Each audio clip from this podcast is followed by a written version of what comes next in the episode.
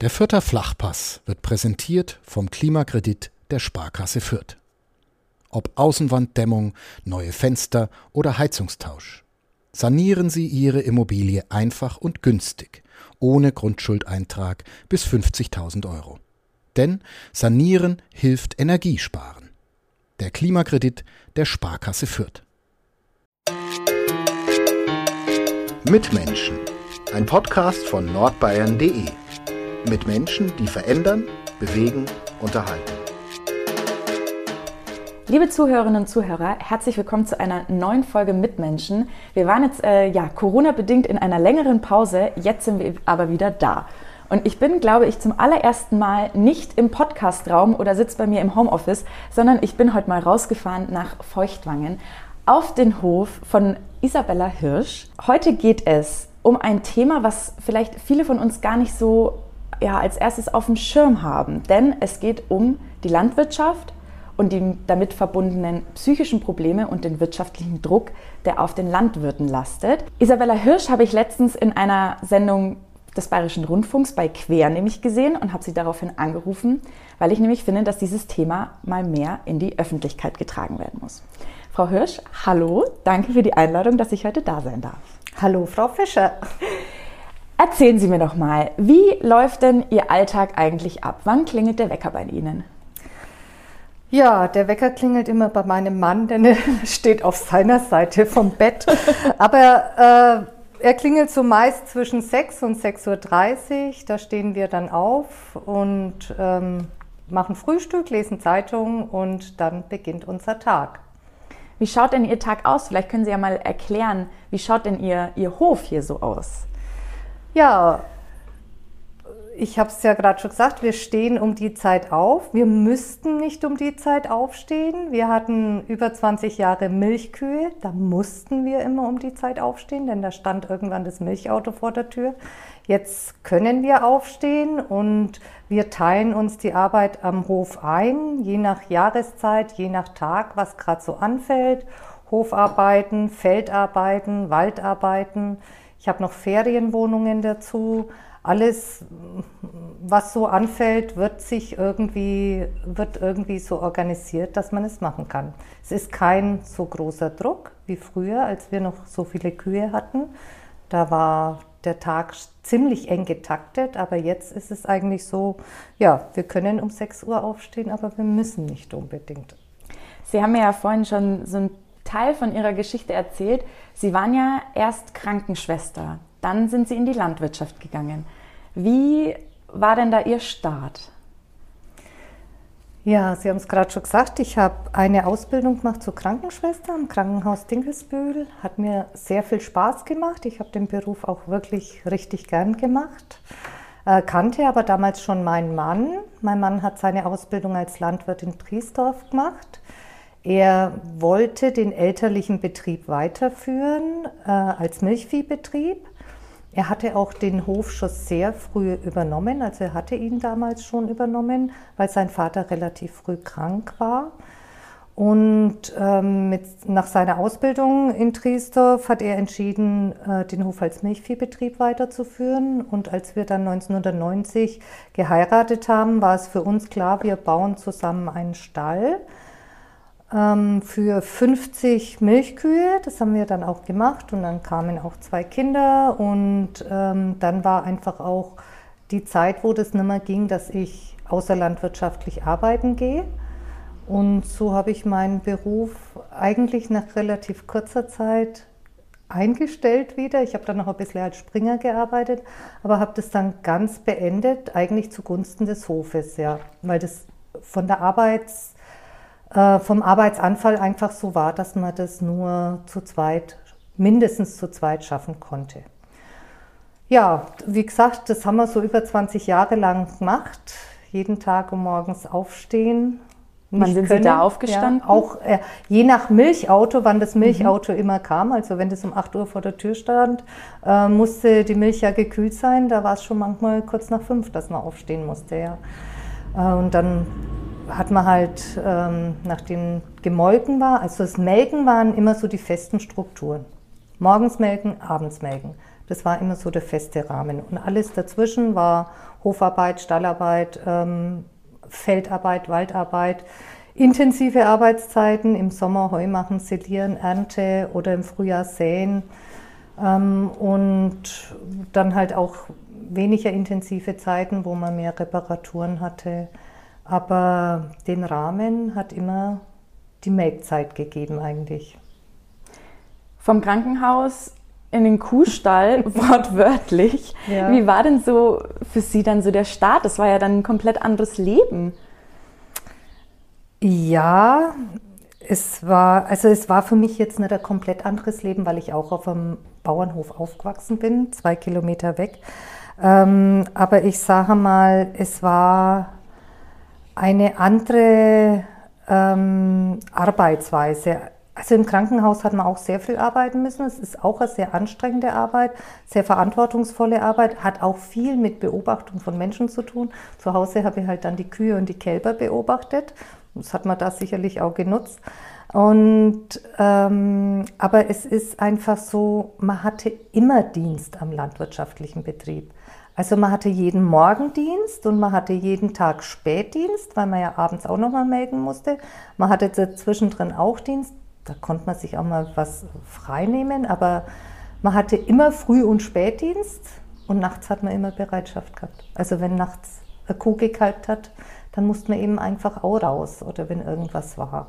Man hat eigentlich mit der Selbstständigkeit im landwirtschaftlichen Bereich und ich sage jetzt mal speziell im Tierhaltungsbereich, und da ist die Milchviehhaltung oder auch Ferkelerzeugung ähm, oder Schweinehaltung, andere Tierhaltung, die ist da einfach sehr arbeitsintensiv und wie gesagt, selbst und ständig. Man arbeitet eigentlich oft von früh bis spät. Gerade so jetzt, sage ich mal, in, in, meiner Generation, ich bin äh, Ende 20, ist ja das Wort Work-Life-Balance wird ja immer ganz, ganz groß geschrieben, dass da ja bloß ein Gleichgewicht zwischen Arbeit und Vergnügen stehen soll. Wie war das denn bei Ihnen, als Sie hier mit Ihrem Mann dann die Kühe hatten? So arg viel frei oder im Urlaub ging ja dann wahrscheinlich auch nicht. Waren, konnten Sie überhaupt mal in Urlaub fahren oder wie war sowas möglich? Ich sage mal, die Work-Life-Balance in der Landwirtschaft, die findet dann meistens äh, Sonntag nach dem Melken bis Sonntagabend vor Melken statt. Und ähm, in der Zeit konnte man sich einfach so ein bisschen den schönen Dingen widmen, wenn man nicht zufällig noch Buchführung machen musste, die unter der Woche nicht geschafft wurde oder, oder andere Bürotätigkeiten. Also man muss sich die Work-Life-Balance, sage ich mal, selber erarbeiten und selber einplanen.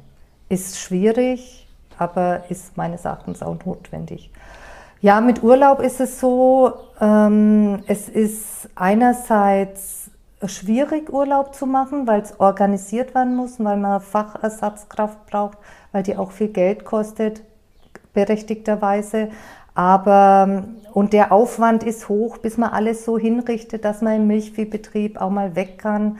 Ähm, aber trotzdem ist es im Hinblick auf die Partnerschaften einfach auch auf die Kinder wichtig, dass sie sowas auch miterleben. Also wir haben es nicht jedes Jahr geschafft, aber wir haben immer versucht, mal zumindest eine Woche wegzukommen. Es ist für viele Menschen vollkommen unterrepräsentiert, sage ich jetzt einmal. Aber für uns war das eigentlich schon, schon in Ordnung, sage ich jetzt einmal. Ja, das ist sicherlich nicht so toll, wie sich manche vorstellen, aber es, es ist okay. Man, man hatte, also wir hatten jetzt nicht so das Bedürfnis, irre viel wegzufahren, mhm. aber wegzukommen, das war uns trotzdem wichtig, einfach auch rauszukommen. Konnten Sie dann da auch mal überhaupt abschalten oder waren so die Gedanken trotzdem immer hier auf dem Hof? Also ich sage mal, das sind, sind ja die Menschen etwas unterschiedlicher gestrickt. Ähm, mein Mann fuhr aus dem Hofgelände raus und war im Urlaub. Und ich habe einfach im Kopf immer gehabt, ähm, welche Kuh könnte ein Kalb kriegen, was, was ist mit der. Und also ich habe schon immer mehr den Kopf daheim gehabt. Mhm. Das wäre sicherlich besser, aber das ist, äh, man kann nicht seinen Kopf einfach so beeinflussen, dass man sagt, jetzt ist Urlaub. Ja. Mein Mann konnte das, fand ich toll, war für ihn auch wichtig. Ähm, aber es, es ist halt einfach so im Naturell verankert von jeder Person, aber man soll es zumindest versuchen. Werbung. Regional, heimatverbunden und einzigartig. Das sind die Geschichten hier bei uns im Mitmenschen-Podcast. Und die Philosophie der Pyrasser Brauerei. So unterschiedlich die Metropolregion Nürnberg mit ihren Mitmenschen ist, so vielfältig ist auch das Pyrasser Sortiment. Ob helles Bier, Pilz, Rotbier oder Schwarzbier, Radler oder alkoholfreies. Außerdem das erfrischende Wasser aus der Pyrasser Waldquelle, verschiedene Limonaden oder Schorlen. Die Pyrasser Landbrauerei hat für jeden das richtige Getränk. Ja, um, das, äh, um den Kopf wird es ja jetzt in unserem weiteren Gespräch ja auch noch gehen. Sie haben ja dann Ihren Betrieb umgestellt. Warum haben Sie das gemacht? Ja, ich habe es ja schon gesagt, wir haben über 25 Jahre Kühe gemolken, Kühe gehalten. Also das war der Haupterwerbszweig.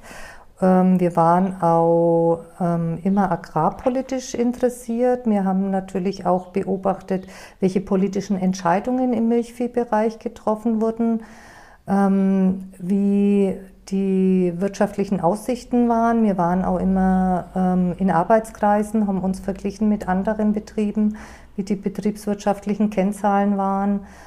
Und da muss man einfach sagen, im Milchviehbereich ist das Geld einfach auch hart zu erarbeiten. Und es wurde nicht wirklich besser. Auch wir haben praktisch zwei Wachstumsschritte gehabt, um eigentlich fast das gleiche Einkommen zu erwirtschaften. Und das halte ich auf Dauer gesehen eigentlich nicht für gut. Wir waren auch überlastet, also wir hatten so Zeiten 2005, 2006, ich war damals äh, schwer mit Asthma belastet und ähm, es, es war auch auf uns äh, gewisser psychischer Druck, weil man einfach extrem viel gearbeitet hat, extrem viel Verantwortung hatte, ähm, immer wieder den Druck hatte, vielleicht müssen wir jetzt wieder wachsen, um, um was erwirtschaften zu können. Ja, und dann äh, begann bei uns so eine Phase der, ähm, der Reflexion des Betriebes mit dem Ziel, eine bessere Lebensqualität zu erreichen. Mhm. Ähm, und da haben wir eigentlich lang versucht, äh, in die Technisierung vielleicht äh, die Richtung zu gehen und haben uns aber dann eigentlich so es war so eine dreijährige Überlegungszeit, haben wir uns entschieden, die Milchviehhaltung einzustellen. Ja, und es war dann 2011 im Frühjahr an einem Donnerstag bin ich das erste Mal in meinem Leben ohne Kühe aufgewacht. Wie war das? Still. ja, es war eigentlich wirklich so, man, man liegt gemeinsam im Bett und es ist das erste Mal, dass man zu Hause ist und nicht zum Melken aufstehen muss. Und es schreit auch keine Kuh, es brüllt kein Kalb, es ist, ähm, kommt kein Milchauto, es ist ähm, eine wahnsinnige Leere, die mhm. da erstmal entsteht. Ähm, und man merkt eigentlich in dem Moment erst, welche Belastung das zum Teil war. Also wie, wie anstrengend es auch manchmal war. Ja, also es ist, es ist ein ganz gravierender Schritt, muss man sagen. Haben Sie noch ein Beispiel für die Belastungen, die dann sozusagen ja weggefallen sind? Nehmen wir jetzt mal das frühe Aufstehen mal zur Seite. Mhm. Also das frühe Aufstehen war für mich jetzt nie so ein Problem, weil ich einfach, ich bin eine Lerche und aber, aber die Belastungen sind einfach, ich sage jetzt mal, wenn man 80 Kühe hat, dann hat man eben auch 80 Kälber oder mehr. Ähm, oder auch weniger, wenn man Kälber hat, die krank sind. Dann muss man sehr viel mehr Zeit aufbringen für die kranken Kälber oder auch für kranke Kuh. Und wenn das jetzt zum Beispiel im Sommer ist, während der Ernte, ähm, der Mann müsste eigentlich schon wieder raus, weil das Heu gewendet werden muss. Und äh, man, muss, man ist aber im Stall noch nicht fertig. Man wartet auf einen Tierarzt.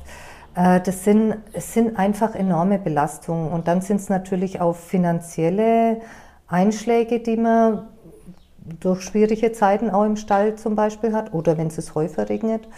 Ähm, dann hat man wirtschaftliche äh, Folgen Und das sind zum einen die tatsächlichen Arbeitsstunden, die weniger waren, aber auch diese komplexe Verantwortung. Ich muss an das Heu denken, ich muss an die kranken Kälber denken, äh, ich muss an den Tierarzt denken, ich muss an den Steuerberater denken und ich muss noch schnell diesen Antrag fertig machen und morgen kommt der vorbei. Also es ist so irrsinnig viel, dass man immer zu permanent auf dem Schirm haben muss.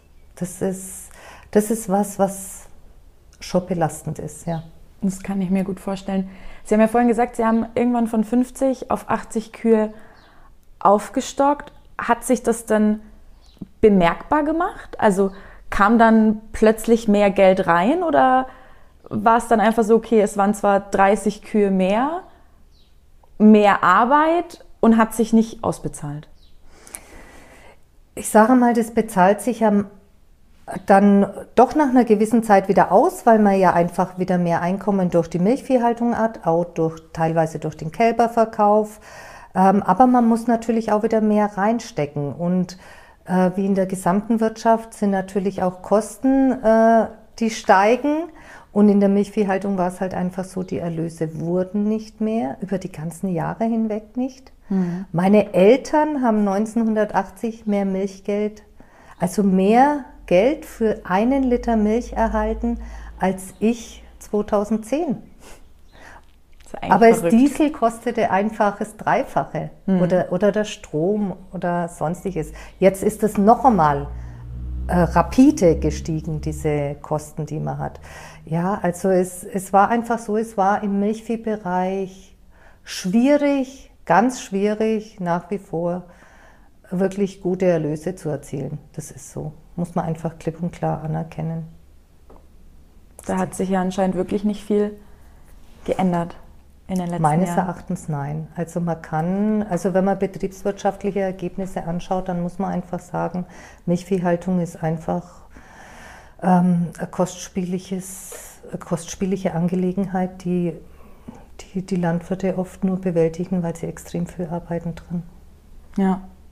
Sie haben vorhin schon mal die ganzen Zwänge beschrieben, die Sie hatten. Ähm, ich habe mal versucht, mal Zahlen rauszufinden. Ähm, und zwar die landwirtschaftliche Sozialversicherung hat gesagt, dass gerade unter den Landwirten das seelische Leiden weit verbreitet ist und dass jeder fünfte Landwirt aufgrund schwerwiegender psychischer Erkrankungen aus dem Berufsleben ausscheidet. Jeder fünfte, also es gibt verschiedene Zahlen, jeder fünfte ist schon mal extrem viel. Wann sind Sie so, wann haben Sie so gemerkt, okay, das ist extrem viel psychischer Druck und wird darüber überhaupt so wirklich geredet in der Landwirtschaft? Weil beispielsweise, also ich habe es Ihnen vorhin schon gesagt, ich oute mich als komplettes Stadtkind. Und wenn man da an, an Landwirte denkt, das sind die starken, gestandenen Männer, die nichts umhauen kann ne, die auf dem Hof leben, die jeden Tag arbeiten, aber ja, die haut so nichts um. Mhm. Aber natürlich anscheinend ja doch, wie, wie es jeden bei uns im Leben mal einfach umhauen kann. Das stimmt, das ist eigentlich ja andere Realität, als man von außen sieht, sage ja. ich jetzt mal. Äh, wenn die Männer auf ihren Schleppern sitzen, dann wirken die grundsolide und stark da oben. Und die Frauen, die wirklich auch viel ähm, Öffentlichkeitsarbeit und auch ehrenamtliche Arbeit machen äh, und Gatten und wirklich schöne Höfe auch machen, äh, da denkt man ja auch immer, und sie wirtschaften mit der Natur, ist ein toller Arbeitsplatz. Aber die Zahlen sind realistisch, muss man einfach sagen. Und was das Schlimme daran ist, sie steigen einfach auch. Die, die, Zahl der psychisch Kranken steigt nach wie vor an. Und das ist eigentlich schon ganz erschreckend, wenn man sieht, dass man hier eigentlich über die Jahre hinweg ein Berufsfeld hat, das eigentlich kranke Menschen produziert. Hm. Ich sage jetzt einmal, hm, die Ursachen sind vielfältig. Die, die Thematik wird schon benannt. Es ist jetzt für mich auch, wir haben vorhin schon drüber gesprochen, ich bin ja ähm, auch Vertreterin der Arbeitsgemeinschaft Bäuerliche Landwirtschaft. Das ist äh, ein landwirtschaftlicher Vertretungsverband, der sich eben ein bisschen mit anderen Themen beschäftigt.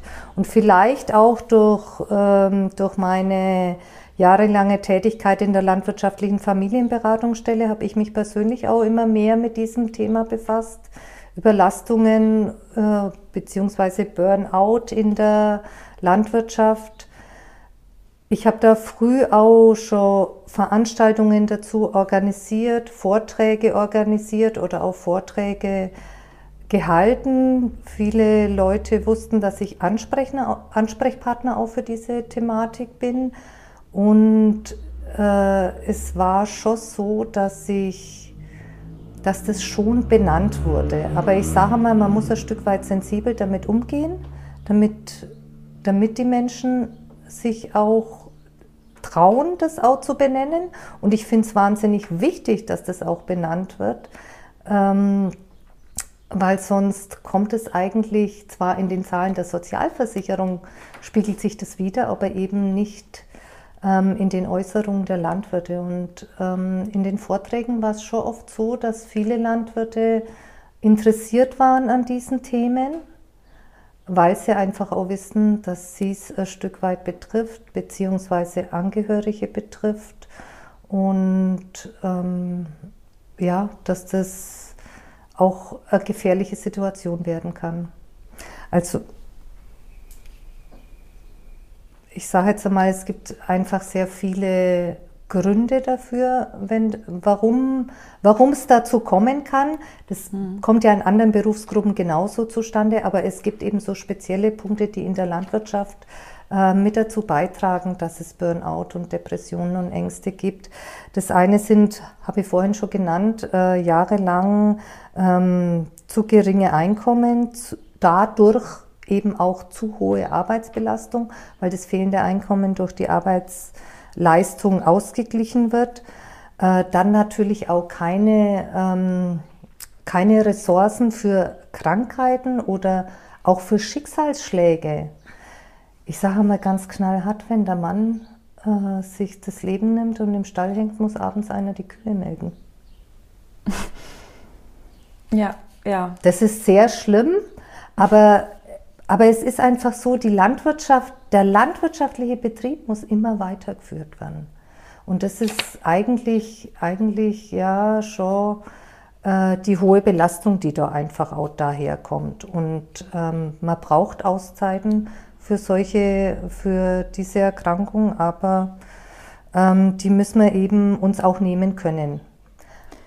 Das, das verstehe ich dann, ne? dass viele wahrscheinlich immer weiterarbeiten, weil sie sich ja auch denken, ich kann nicht frei nehmen, in Anführungszeichen, mhm. um jetzt äh, mich in Therapie zu begeben oder eine Kur zu machen, in die Klinik zu gehen, weil wer kümmert sich daheim? Und es ist ja dann eigentlich ein komplettes, ein kompletter Teufelskreis, aus dem ja dann wahrscheinlich die wenigsten auch wirklich nur ausbrechen, weil ja dann bestimmt auch immer so dieses schlechte Gewissen mhm. im Nacken sitzt, oder? Das ist natürlich auch das. Also es gibt schon die, die Möglichkeit, Betriebshilfe zu beantragen und da wird auch ein Teil äh, wirklich überbrückt. Mhm. Geht auch gar nicht anders und es ist wirklich auch eine gute Einrichtung, wo man sagen kann, das ist ganz wichtig. Ähm, aber es bleibt natürlich trotzdem einerseits viel liegen und das andere ist natürlich ein Landwirt, der sagt, ich bin von Burnout betroffen. Ähm, das ist einmal nicht so ganz einfach. Mhm, das ist das ja auch ein. Stück weit so, ähm, man fühlt sich dann so, man kriegt es nicht auf die Reihe oder man hat es nicht geschafft, man hat versagt, man, man ist den Anforderungen nicht gewachsen. Und ähm, das ist gegenüber den Berufskollegen natürlich schwierig, aber auch gegenüber der eigenen Familie. Erstmal muss die Familie die Mehrlast tragen.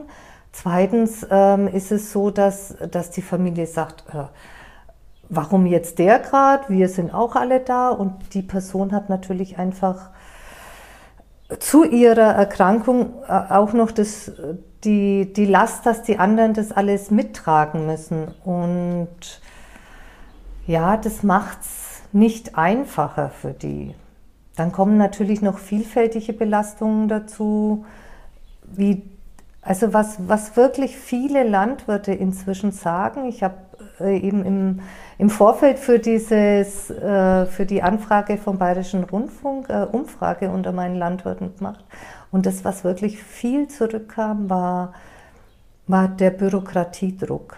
Also ich mhm. sage mal, das haben auch Handwerksbetriebe, haben auch andere Berufe, aber die Landwirte empfinden das inzwischen so schlimm, weil sie einerseits nicht mehr zur richtigen, äh, zu ihrer ursprünglichen Arbeit kommen und das andere ist, sie sollen sich mit so wahnsinnig vielen Dingen auskennen, mit Mehrfachantrag, mit Agrardieselantrag, mit Tierschutzgesetzen, ähm, mit Tierdatenbank, mit Sicherheitsfragen im Betrieb, mit Verkehrssicherheit, mit mit Düngeverordnung, mit Schutzgebietsverordnungen. Andere haben für das Angestellte. Ja. Und das muss der Landwirt, ganz große Betriebe könnten sich für sowas vielleicht Angestellte leisten, aber der Landwirt muss das alles leisten, lebt dann auch immer in dem Druck, mache ich was verkehrt, mache ich irgendwas falsch.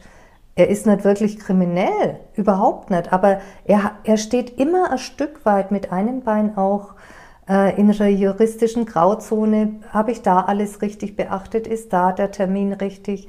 Ähm, und das ist eine ganz große Belastung. Und die letzten Jahre zeigen mir einfach, dass die Bürokratie immer mehr Bürokratie erzeugt. Das wird, das wird überhaupt nicht weniger. Das wird kontinuierlich mehr.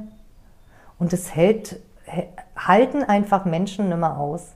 Ja. Das ist wie mit der Digitalisierung ähnlich, da empfinden auch viele Landwirte, dass sie mit dieser Schnelligkeit der Entwicklung auch einfach nicht mehr mitkommen. Man kann zum Beispiel manche Anträge überhaupt nicht mehr in Papierform machen.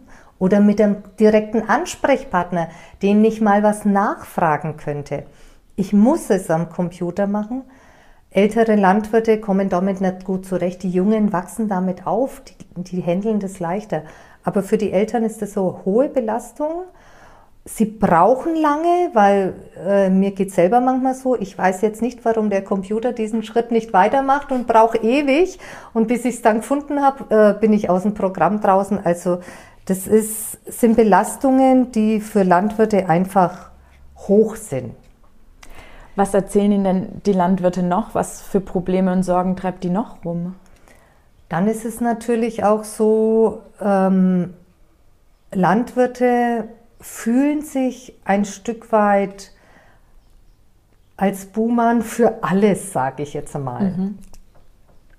Ähm, sie sollen den Naturschutz bedienen, sie sollen den Tierschutz bedienen, ähm, sie sollen Blühflächen produzieren, aber auch Lebensmittel, die für alle erschwinglich sind.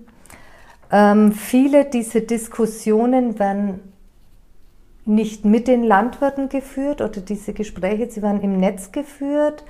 Ähm, sie werden außerhalb der Landwirtschaft geführt und die Landwirte fühlen sich einfach äh, in vielen Dingen unverstanden, zu Unrecht ähm, beurteilt und ähm, es ist so eine Diskrepanz zwischen Verbrauchern die, oder Bürgern, die, die, die sich als Landwirtschaftsexperten fühlen, wobei ich jetzt auch hier niemanden diskriminieren möchte. Aber ähm, ich sag mal, da ist zu wenig Nähe. Früher hat, man, hat jeder irgendwie einen Landwirt gekannt hier. Jetzt ist es so, drei Viertel der Dorfbevölkerung hat nichts mehr mit Landwirtschaft zu tun, versteht es nicht. Ähm, haben überhaupt auch keine Wahrnehmung mehr, wann wird was gesät, wann wird was geerntet. Und ähm, da ist einfach keine direkte Kommunikation mehr da. Und da fühlen sich Landwirte irgendwo schon ein Stück weit alleingelassen.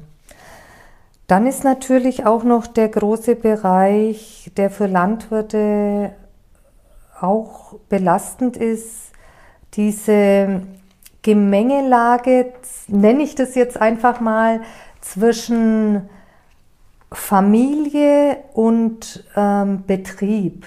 Mhm. Also man ist ja nicht einfach nur Ehepartner, man ist ja gleichzeitig Arbeitskollege, Unternehmer, ähm, Angestellter, ähm, man ist man ist so vermischt im Privaten und im Beruflichen.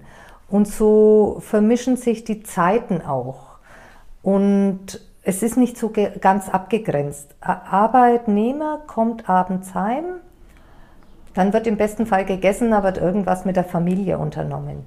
In der Landwirtschaft gehen diese Standzeiten nicht, weil man natürlich auch von Wetter und von Jahreszeiten abhängig ist. Ähm, aber ähm, es ist dann auch so, der, der Altenteiler möchte noch das und äh, hier sollte noch das gemacht werden. Also es ist so eine Gemengelage, in der man immer alles vermischt, Arbeit und Freizeit und nicht klar abgrenzt und in dem natürlich auch ähm, dann die Generationen auch noch ein Stück weit vermischt sind. Ich sage mal, die Altenteiler Generation hat einfach eine andere Lebenswirklichkeit gehabt und äh, versteht dann manches nicht, äh, was die junge Generation macht. Ich merke es an mir selber schon. Ich bin jetzt Mitte 50 und ich verstehe auch schon wieder manches nicht, was meine Kinder jetzt machen und was die für wichtig sehen. Und das führt einfach äh, zu Konflikten und zu Belastungen, sage ich mal. Da ist einfach äh, viel Potenzial da, das, äh, das eben belasten kann.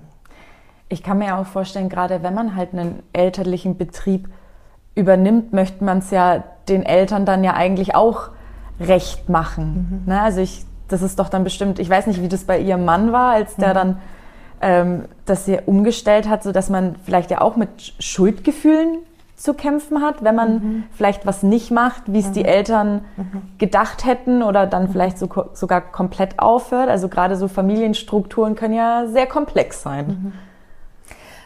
Das ist richtig, das ist für viele sicherlich auch ein Grund. Ähm, da ist natürlich viel Kommunikation dann auch notwendig und ähm, ja, ich sag mal, da müssen sich beide Seiten ein Stück weit verändern und mit einer veränderten Situation auch umgehen. Auf der anderen Seite muss ich sagen, wenn ein Betrieb so wie unserer jetzt umgestellt ist, dann ist es auch mehr Lebensqualität auch für einen Altenteiler. Mhm. Also ich kenne viele Betriebe, da arbeiten wirklich die Altenteiler, bis sie einfach nicht mehr können. Und ich finde es einerseits nicht richtig, weil sie ihr ganzes Leben lang schon viel und hart gearbeitet haben. Sie haben sich einfach auch einen Ruhestand ver verdient. Aber äh, sie helfen natürlich auch gerne mit, aber das ist so, so ähm, schwer zu erklären. Es ist so, man fühlt sich verpflichtet als Altenteiler, mhm. ähm, aber man möchte natürlich auch seine, oder man traut sich nicht zu sagen, ich will jetzt nichts mehr tun. Und gleichzeitig sind die Jungen auch manchmal auf die Unterstützung der Altenteiler angewiesen. Ähm, es ist, ist so, so eine Abhängigkeit. Also man müsste das viel besser klären und vielleicht auch manchmal besser Grenzen setzen, sage ich jetzt einmal.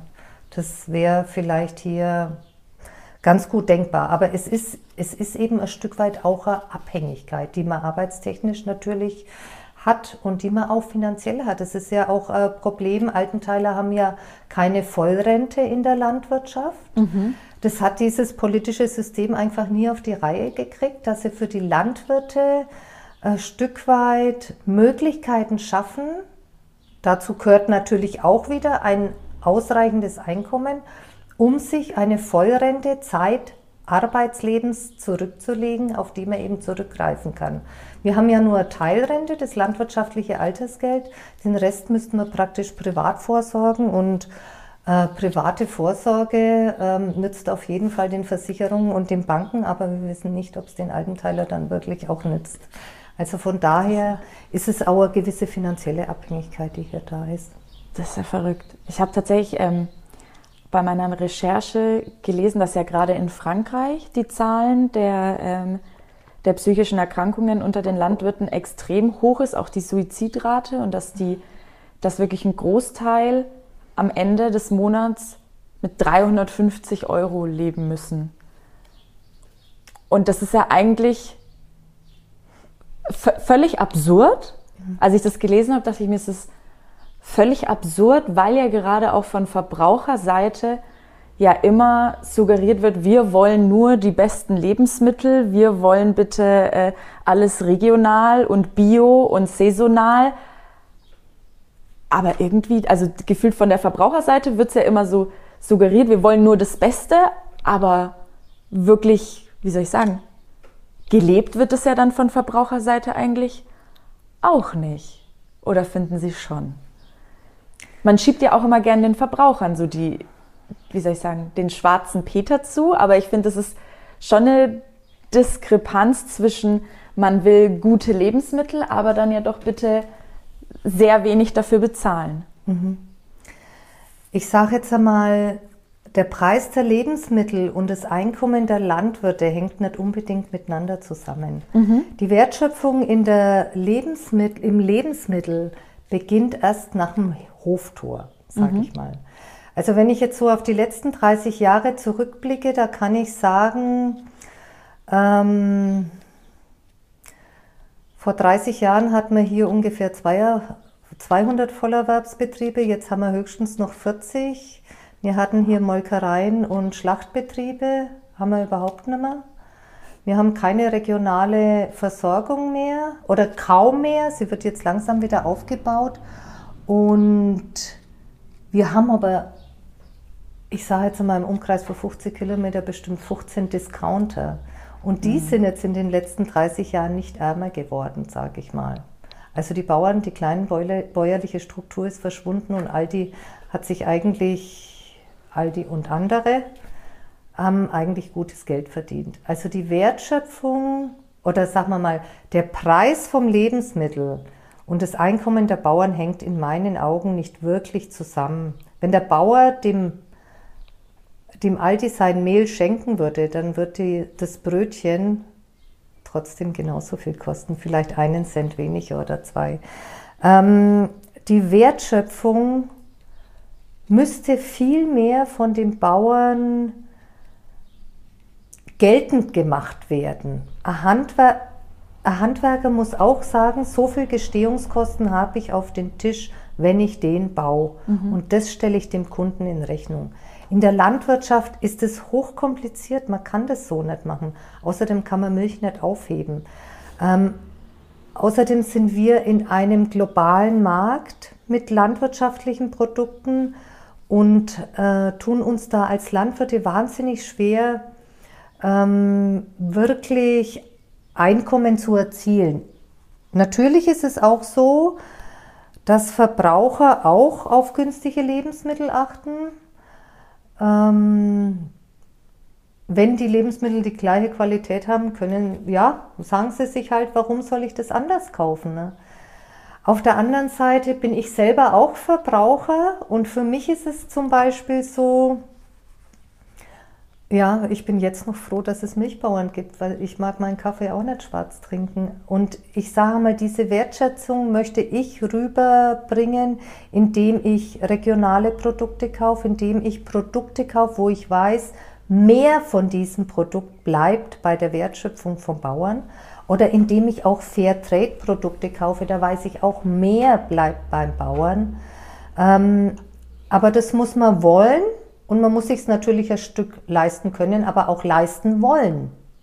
Also ich sage jetzt einmal, Grundnahrungsmittel zu kaufen ist meines Erachtens nicht der große Kostenfaktor in den Ausgaben von den Menschen. Aber sie gibt eben eine Wertschätzung an den Erzeuger zurück.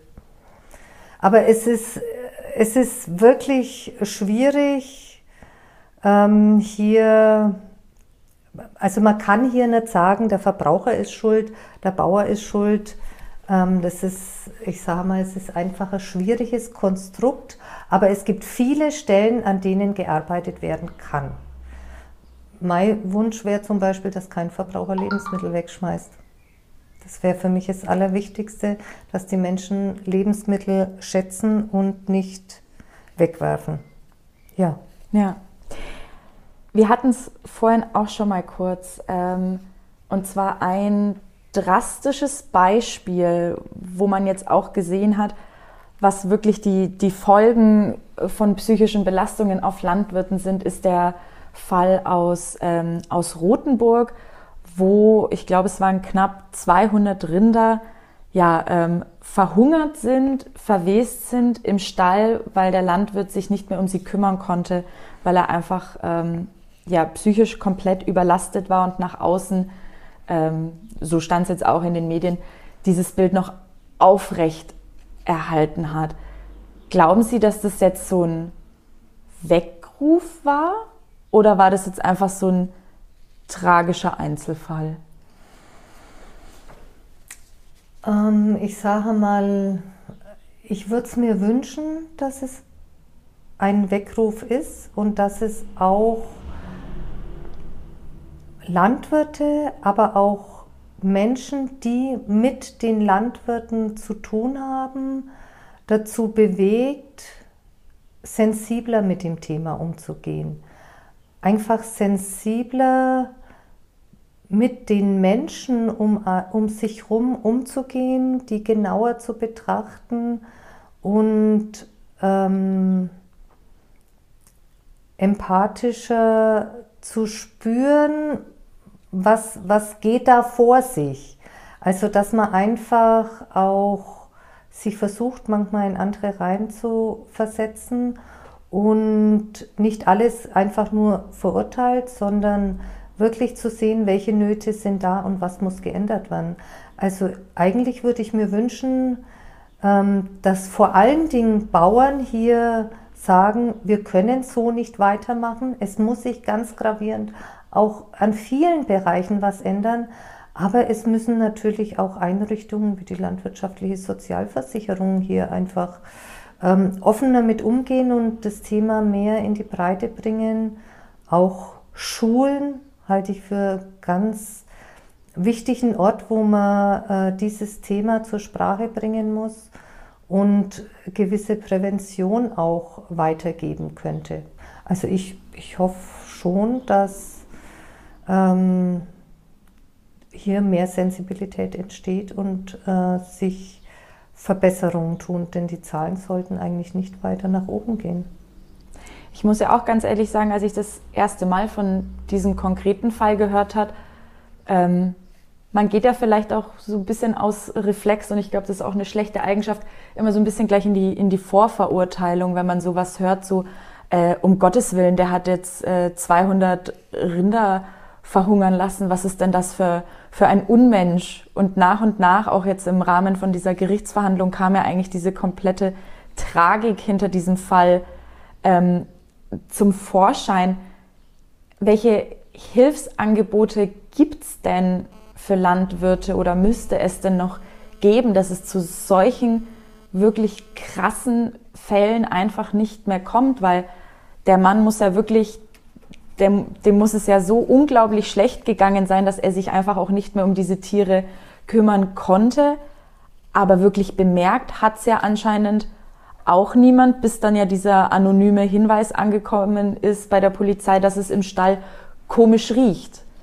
Und dann wurden da ja anscheinend auch ähm, Skelette gefunden, die Rinder waren ineinander verwest, hieß es in einem Bericht der Zeit.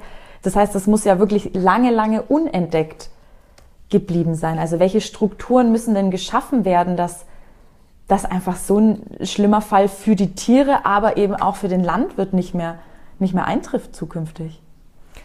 Also ich sage, wie ich es gerade schon gesagt habe, ähm, die Menschen um einen herum müssen sensibel sein und ähm, sie dürfen sich, glaube ich, manchmal einfach auch nicht scheuen, einen Schritt auf jemanden zuzugehen oder auch mal ähm,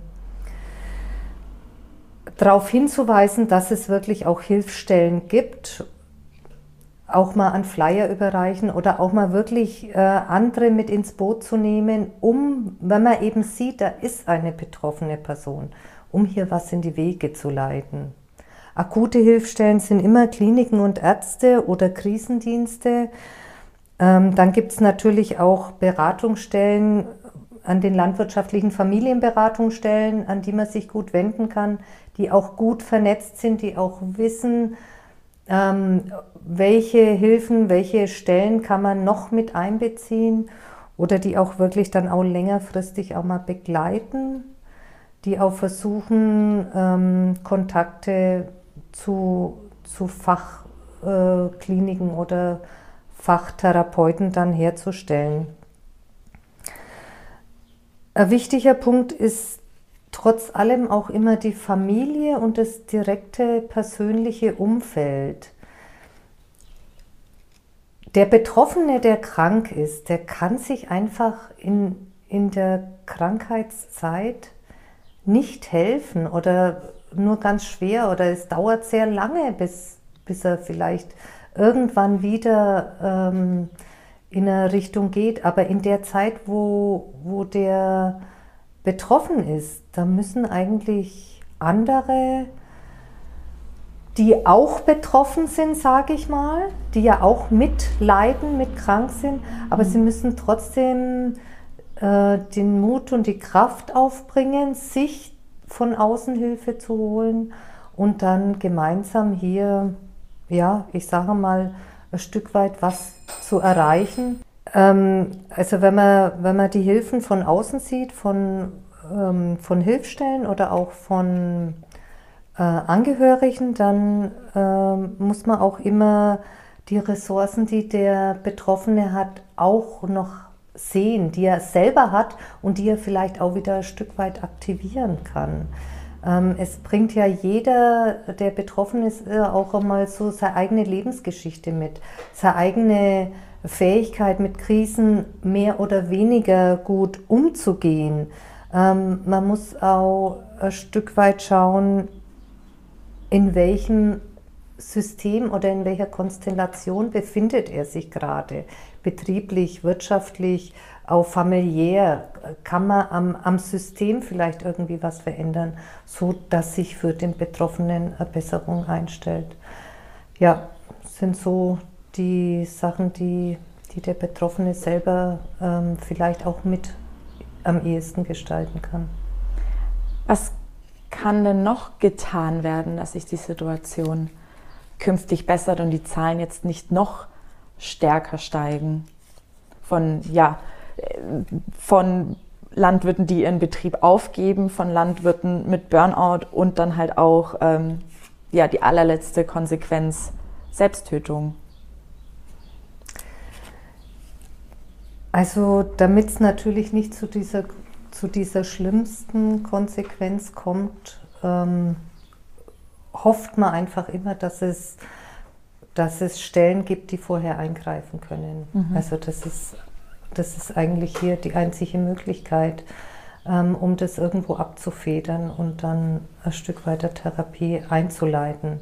Aber wenn wir jetzt einfach einmal noch ein ganzes Stück vorgehen und sagen, was kann denn noch sonst von außen auch geändert werden, ich habe das vorhin schon mal gesagt, es muss eine gewisse finanzielle Grundlage und eine gewisse finanzielle Sicherheit für die Menschen auch über einen längerfristigen Zeitraum vorhanden sein, ähm, indem sie leben und arbeiten können, indem sie sich auch Erholungszeiten leisten können, aber auch wollen. Auch der mhm. Landwirt es gibt ja auch Landwirte, muss man ganz klar sagen, wenn die zwar Geld verdienen, dann stecken die das wieder in neue Technik oder Erweiterung. Aber man muss auch mal Geld einsetzen für Lebensqualität, für Urlaub, für Erholungszeiten. Ähm, sich selber auch gedanklich entfernen von dem Mantra, immer wachsen zu müssen. Ähm, das muss man einerseits selber umsetzen wollen, Andererseits muss die, die wirtschaftliche Beratung von den Landwirtschaftsämtern in eine andere Richtung gehen. Und auch, ich sage mal ganz, ganz wichtig, auch die landwirtschaftliche Ausbildung, die muss sich daran orientieren, dass die Menschen mit ihrer Arbeit ein gutes Leben führen können mhm. und nicht nur gute Produktivität in Getreide, Mais, Milch oder sonstigen. Die müssen ein gutes Leben für sich und ihre Arbeitskräfte in der Familie führen können. Das ist ganz wichtig. Und was ich in der landwirtschaftlichen Ausbildung auch noch einen, einen wichtigen Punkt finde, ähm, die Landwirte müssen auch eine gewisse Persönlichkeitsbildung haben, in denen sie Krisen bewältigen lernen man kann sowas nicht auf Vorrat lernen, wie man Vokabeln lernt, aber man kann gewisse Handwerkszeuge an die Hand kriegen, die einen äh, in einer Krise daraufhin zurückgreifen lassen. Und ähm, auch Arbeitskreise, die für solche äh, Themen wichtig sind. Viele Landwirte sind ja in Arbeitskreisen über Milchproduktion, über über Getreideproduktion, aber Arbeitskreise für Lebensqualität am Arbeitsplatz in der Landwirtschaft, das würde ich einfach begrüßen, muss ich ganz ehrlich sagen.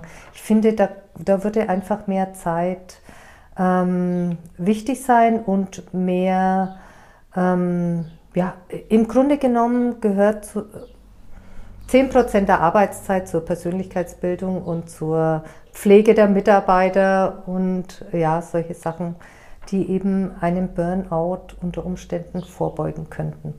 Aber als Unternehmer muss man sich das natürlich einteilen wollen ja. und können. Ist eine, ist eine Schwierigkeit, aber wenn man das Ziel hat, dann kann man das natürlich auch mal angehen. Was auch oft einmal ist, dass man so Probleme vor sich herschiebt, die Landwirte belasten. Mhm. Zum Beispiel die Hofübergabe ist ein Thema, das man oft jahrelang mit sich rumträgt. Wie geht es weiter? Bleiben die Kinder da? Gehen sie weg? Was machen sie? Wie gestalten wir das? Ähm, was brauchen wir als Altenteiler? Was können die Jungen leisten? Äh, das sind Themen, die einfach auch belasten. Und ja, man muss versuchen, die, die zu bearbeiten. Und was ich noch einen ganz wichtigen Punkt finde, ist, dass man das, dass man einfach versucht, ähm, für sich selber einen Selbstwert zu finden. Also wo finde ich meine Bestätigung? Wie, wie ähm, fühle ich mich wohl, wie schätze ich mich selber ein, wie schätze ich meine Arbeit ein, meine Person, bin ich was wert, auch wenn ich keine Milchkühe habe, mhm. äh, bin ich was wert, wenn ich Biobauer bin oder belächeln mich die anderen, weil ich einen niedrigeren Ertrag habe. Die können mich belächeln, aber was macht es mit mir? Wie gehe ich da damit um? Kann ich, äh, kann ich damit ähm, umgehen oder zieht es mich runter? Das kommt ein Stück weit auf das Naturell von der Person selber an, aber auch, wie setze ich mich da damit auseinander, wie halte ich das aus, wie, wie, gehe ich da damit um, kann ich, kann ich damit auch leben, ohne die Anerkennung von außen unbedingt zu kriegen. Wie war das denn bei Ihnen? Also ich sage mal, haben Sie sich da, darüber Gedanken gemacht, was jetzt oder ist es wirklich so, dass wenn man wenn man etwas ändert, auch so ein bisschen Angst hat, was die anderen sagen? Also für mich war das irgendwo damals so, als wir die Milchviehhaltung eingestellt haben. Für mich war das, wir haben das überlegt, wir haben das entschieden, wir machen das jetzt. Mhm. Und für mich war nie so im Hintergrund, was die anderen denken. Für meinen Mann war das anders. Ähm, der hat zwar auch gesagt, wir haben uns das überlegt, wir machen das jetzt, aber was die anderen denken, war für ihn, hat für ihn einen viel höheren Stellenwert gehabt. Mhm. Und ähm, wir haben das auch im Nachhinein oft einmal erfahren. Die, da gab es dann die wildesten Spekulationen, der Betrieb ist pleite oder ähm, da gibt es alles Mögliche. Aber ich habe mir darüber keine Gedanken gemacht. Die Spekulationen gibt es, ob ich mir Gedanken mache oder nicht. Ähm, und, aber es liegt einfach in meinem Naturell, sage ich jetzt einmal, dass mhm. ich da ein Stück weit mich nicht so abhängig mache von den Meinungen der anderen. Aber das kann man nicht abstellen. Wenn man eben so ist, ja. wenn man eben so ist, dass man sich Gedanken darüber macht, dann ist man halt so. Man kann es nicht ändern. Man kann versuchen, daran zu arbeiten. Man kann auch mit dem Partner daran versuchen zu arbeiten, weil man, weil einen der gut reflektieren kann, wenn man das zulässt, wenn man gelernt hat, partnerschaftlich auch miteinander zu reden. Trotzdem werden, werden sich manche Leute da immer schwerer tun. Und für die wird es stärker belastend sein als für andere. Äh, das, das liegt einfach in der Individualität des Menschen. Aber die Menschen, die eben auch so weit sind, dass sie das für sich selber akzeptieren können und wissen, dass ihnen die Wertschätzung von außen einfach wichtig ist und viel ausmacht, wenn sie die nicht erhalten, die müssen gut aufpassen, dass sie das nicht runterzieht und in so einen Abwärtsstrudel zieht. Und ja, man kann versuchen, sich da immer wieder dran, äh, dran zu, oder dran zu arbeiten, dass das eben nicht so ist. Aber es ist nicht immer leicht und es, man hat auch Zeiten im Leben, wo man das besser oder schlechter schafft.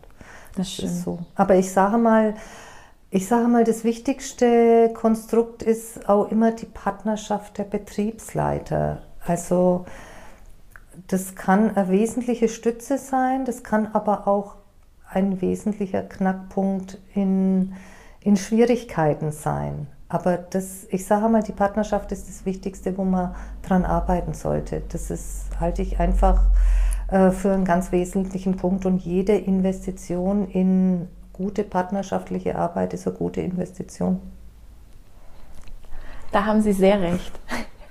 Gibt es denn irgendwas, also klar, wenn man, wenn man die Produkte kauft, wenn man Milch kauft, ähm, das ist sehr anonym. Also meist weiß man, wenn man jetzt nicht ähm, wirklich das beim, beim Bauern direkt kauft, weiß man ja gar nicht, ähm, wo, woher kommen denn eigentlich die Lebensmittel, weil sich äh, immer noch meiner Meinung nach zu wenige damit ähm, auseinandersetzen. Aber gibt es denn auch irgendwas, was jetzt, sage ich mal, wir, die, die, die Stadtbevölkerung, ich als Stadtkind, was, was gibt es denn da auch irgendwie Einflussmöglichkeiten? Mhm.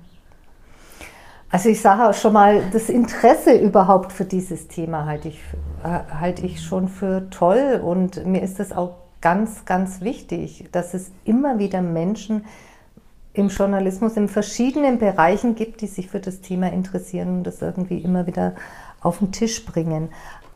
Als Verbraucher, ja, würde ich mir, wenn ich, wenn ich jetzt so Wünsche an Verbraucher äußern könnte, dann würde ich einfach sagen, äh, ich würde mir wünschen, dass, dass sie so viel wie möglich bei Direktvermarktern, direkt bei Landwirten kaufen. Dass dieser Wertschöpfungsverlust im Lebensmitteleinzelhandel eben für die Bauern nicht so gegeben ist. Ja. Ähm, ich sage mal, das, das würde ich mir wünschen, um eben die Wertschöpfung direkt an den Landwirt zu geben. Deswegen geht da auch was weg. Aber ähm, und auch um den Kontakt zu haben. Ah, der steht jetzt da. Der ist heute früh um vier schon aufgestanden, wenn er mit seinem Wagen auf den Markt geht. Oder der hat eben den Käse gemacht und ja, oder vielleicht einfach auch mal Danke sagen, wenn ich meinen Käse einkaufe. Ne? Ähm, ja, oder ich würde mir auch wünschen, dass die Leute jetzt nicht nur auf die Bauernhöfe gehen, um ihren Enkelkindern die Rinder zu zeigen, sondern dann auch wirklich fürs Familienfest ähm, die Grillsteaks eben beim Bauern kaufen und nicht im Aldi. Also ich sage mal, man kann schon wertschätzender einkaufen, näher am Landwirt und ein wesentlicher Punkt ist auch noch, Lebensmittel zu schätzen und die eben auch nicht wegzuwerfen. Also Lebensmittel, die in der Tonne landen, das ist für jeden Landwirt eigentlich, ja, also fiel mir immer schwer, wenn ich gemerkt habe, die Lebensmittel sind so wenig wert, dass die Leute die Semmel nach am Tag nicht mehr essen. Ich sage jetzt auch mal, es gibt auch noch so wertschätzende Verhaltensweisen, die Bürger oder Verbraucher an den Tag legen könnten. Ähm, zum Beispiel keinen Müll in die Landschaft schmeißen oder mhm Früher gab es ja nur Hundehinterlassenschaften auf den Feldern, jetzt sind die eingepackt in Plastiktüten. Das finde ich auch nicht toll. Oder wenn ich jetzt mit dem Schlepper zum Beispiel auf einem Feldweg fahre und vor mir fahren Fahrradfahrer. Es gibt welche, die fahren auf die Seite und lassen mich vorbei und meine Arbeit machen. Es gibt aber welche, die fahren da mitten drauf und ähm, demonstrieren, dass sie jetzt da sind. Und mhm. äh, ich eigentlich mich hinten anschließen zu habe. habe. Ja, was, was natürlich auch immer noch wichtig ist, den direkten Kontakt zu einem Landwirt zu haben und nicht die, den Unmut darüber, über digitale Medien äh, zu mhm. verbreiten, sage ich jetzt einmal. Das ist auch für alle Bereiche schwierig, aber ja, Ansonsten würde ich mir auch wünschen, dass mehr einen Sensenkurs machen, statt den Rasenroboter auf Tour zu schicken. Oder selber auch einen Gemüsegarten anlegen. Ähm, vielleicht statt der Lorbeerhecke Johannisbeerhecke machen und Johannisbeersaft oder Gelee machen und ähm, dazwischen drin vielleicht ein paar Hühner halten. Das ist einfach so ein Stück weit das wieder zu verstehen, was landwirtschaftliche Urproduktion sein kann, ja. wie viel Arbeit die auch macht, wie viel Verantwortung die bindet. Ähm, wie viel äh, permanentes Dazutun, damit etwas gelingt, auch notwendig ist. Ja, das fände ich schön. Und dann fände ich es, ja, ich fände es auch besser, äh, wenn die Leute sich vielleicht auch mal auf einem Hof engagieren wollen, mal wo mithelfen. Ist natürlich nicht immer leicht zu organisieren, aber es gibt ja so viele solidarische Landwirtschaftsprojekte, wo man das auch echt mal durchprobieren kann. Ja, fände ich eigentlich ganz schön. Sie haben zu Beginn gesagt, der Wecker äh, auf der Seil Bettseite von Ihrem Mann klingelt um 6 oder um 6.30 Uhr. Sie können aufstehen, aber Sie müssen nicht aufstehen. Ähm, würden Sie sagen, dass Sie alles richtig gemacht haben, als Sie Ihre Kühe abgegeben haben, um auch Ihre Lebensqualität zu steigern? Das ist schwierig. Also ähm, ich sage mal, es war für uns selber sicherlich eine gute Entscheidung. Für unsere Lebensqualität war es eine gute Entscheidung. Volkswirtschaftlich finde ich es nicht gut, wenn immer mehr Betriebe ihre Stalltore schließen. Ähm, das ist auch was, was mir auch ein Stück weit wirklich belastet, dass ich sehe, dass hier ähm, die regionale Produktion und Wertschöpfung in vielen Bereichen leider komplett verloren geht. Und das betrübt mich ein Stück weit. Auf der anderen Seite muss ich sagen, wenn die Arbeitsplätze in der Landwirtschaft die Menschen krank machen und die Politik und die Gesellschaft und die Landwirte zusammen das nicht schaffen, hier einen gesunden Arbeitsplatz zu schaffen, dann ist es besser, die Hoftore werden geschlossen. Wie könnte man denn einen gesunden Arbeitsplatz schaffen?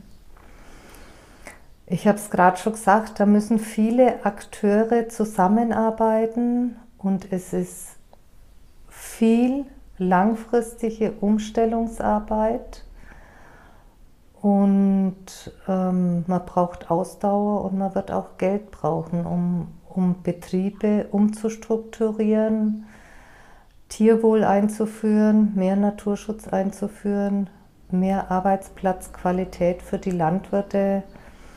Aber es ist ein Weg, auf den man sich machen sollte. Die ABL versucht es, sowohl Landwirten ähm, die Fähigkeit zu geben, in ihrem eigenen Betrieb zu überlegen, ob, ob man in diese Richtung umsetzen kann, ob mein Standort, mein Betrieb dazu passt, dass ich einen gesunden Arbeitsplatz habe oder zu reflektieren, was muss ich ändern am Betrieb, um, um gut zu leben. Also das gute Leben gehört für uns in der ABL dazu und es, wir arbeiten natürlich auch ein Stück weit ähm, mit Landwirten in der in der Öffentlichkeitsarbeit, um hier einiges rüberzubringen. Wir ähm, arbeiten aber auch politisch und auch politische Weichenstellungen könnte man hier verändern. Zum Beispiel, ganz wesentlicher Punkt, die Direktzahlungen nicht mehr an die Größe der Fläche zu koppeln, sondern zum Beispiel den Betrieben, die kleine strukturierte Flächen haben oder auch Kleinbetriebe, regionale Wertschöpfungsketten, die einfach höher zu, hm, es ist jetzt so schwierig zu bezuschussen. Ein Handwerksbetrieb wird auch nicht bezuschusst. Mhm. Aber ich sage jetzt einmal, denen Rahmenbedingungen äh, zu geben, in denen sie wirtschaften können und in denen sie auch erhaltbar für die Gesamtgesellschaft bleiben. Das fände ich eigentlich wichtig, aber es ist ein komplexes Thema ähm, viele sind bereit, daran zu arbeiten und ähm, ich hoffe einfach, dass es hier irgendwo weitergeht. Weil ein gutes Leben hat ja jeder von uns verdient. Vollkommen richtig. Wir haben über eine Stunde jetzt darüber geredet. Ähm, danke, dass Sie sich die Zeit genommen haben, mit mir über dieses wirklich super wichtige Thema zu sprechen, was irgendwie immer noch so ein bisschen an der Oberfläche wabert. Ähm, ich wünsche Ihnen alles, alles Gute, dass Sie sich, dass Sie vielleicht auch einfach mal frühst liegen bleiben im Bett und das genießen können, dass keine Kuh nach ihnen schreit. Und ja, vielen lieben Dank, dass Sie mit mir heute über das wichtige Thema gesprochen haben. Ja, vielen Dank, dass Sie sich die Zeit genommen haben, dieses wichtige Thema aufzugreifen. Danke.